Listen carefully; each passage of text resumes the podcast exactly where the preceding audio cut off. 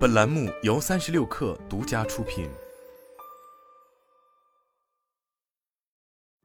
本文来自三十六氪，作者张一驰。你可能不清楚，平常穿的衣服居然是碳排放大户。据联合国环境署数据显示，纺织服装业的碳排放量占全球碳排放总量百分之十，比所有航班和海运的碳排放量总和还高。近日，内衣品牌娇内与奥地利蓝鲸集团天丝合作，推出蕉内三零一 P 零碳莫代尔内裤。该产品运用的零碳天丝纤维由蓝鲸集团研发，是 Climate Partner 认证的全球首款碳中和纤维，可以代替主流服装用的聚酯纤维，一种全生命周期都造成了大量污染的服装材质。生产聚酯纤维的原料需要用化石燃料裂解产生，每年消耗超过七千万桶石油。二零一五年，聚酯生产排放约七千零六十亿公斤温室气体，相当于一百八十五座燃煤电厂的年排放量。即使日常使用中，聚酯纤维材质的纺织品也造成了水污染。这些衣物每次洗涤甩干时，都会释放出大量合成纤维，每年约有一百万吨的合成纤维颗粒会排入污水中，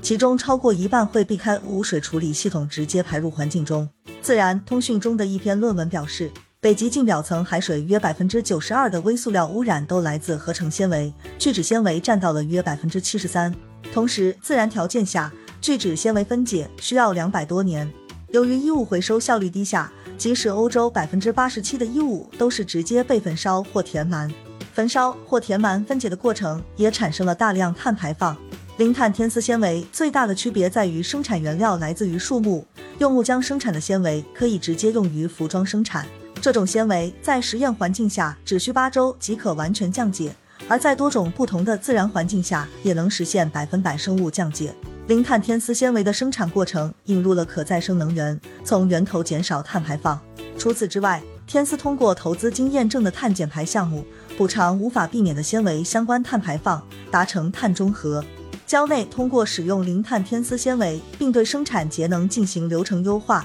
降低了内裤制造的碳排放和污染。消费者可以通过扫描产品吊牌以及包装上的二维码。获知该产品碳足迹，对于无法避免的碳排放抵消，消费者可领取植物种子。蕉内将用礼品激励用户培育植物，吸收二氧化碳。我国是全球第一纺织大国，纺织纤维加工总量占全球的百分之五十以上。二零二二年四月，国家发改委发表实施意见，推进纺织工业绿色低碳生产，鼓励纺织企业优先使用绿色纤维原料。此前，安踏等公司已宣布使用生产过程能耗更低的 s l o n 纤维。而碳中和纤维的出现，将让服装企业在减碳上变得更卷。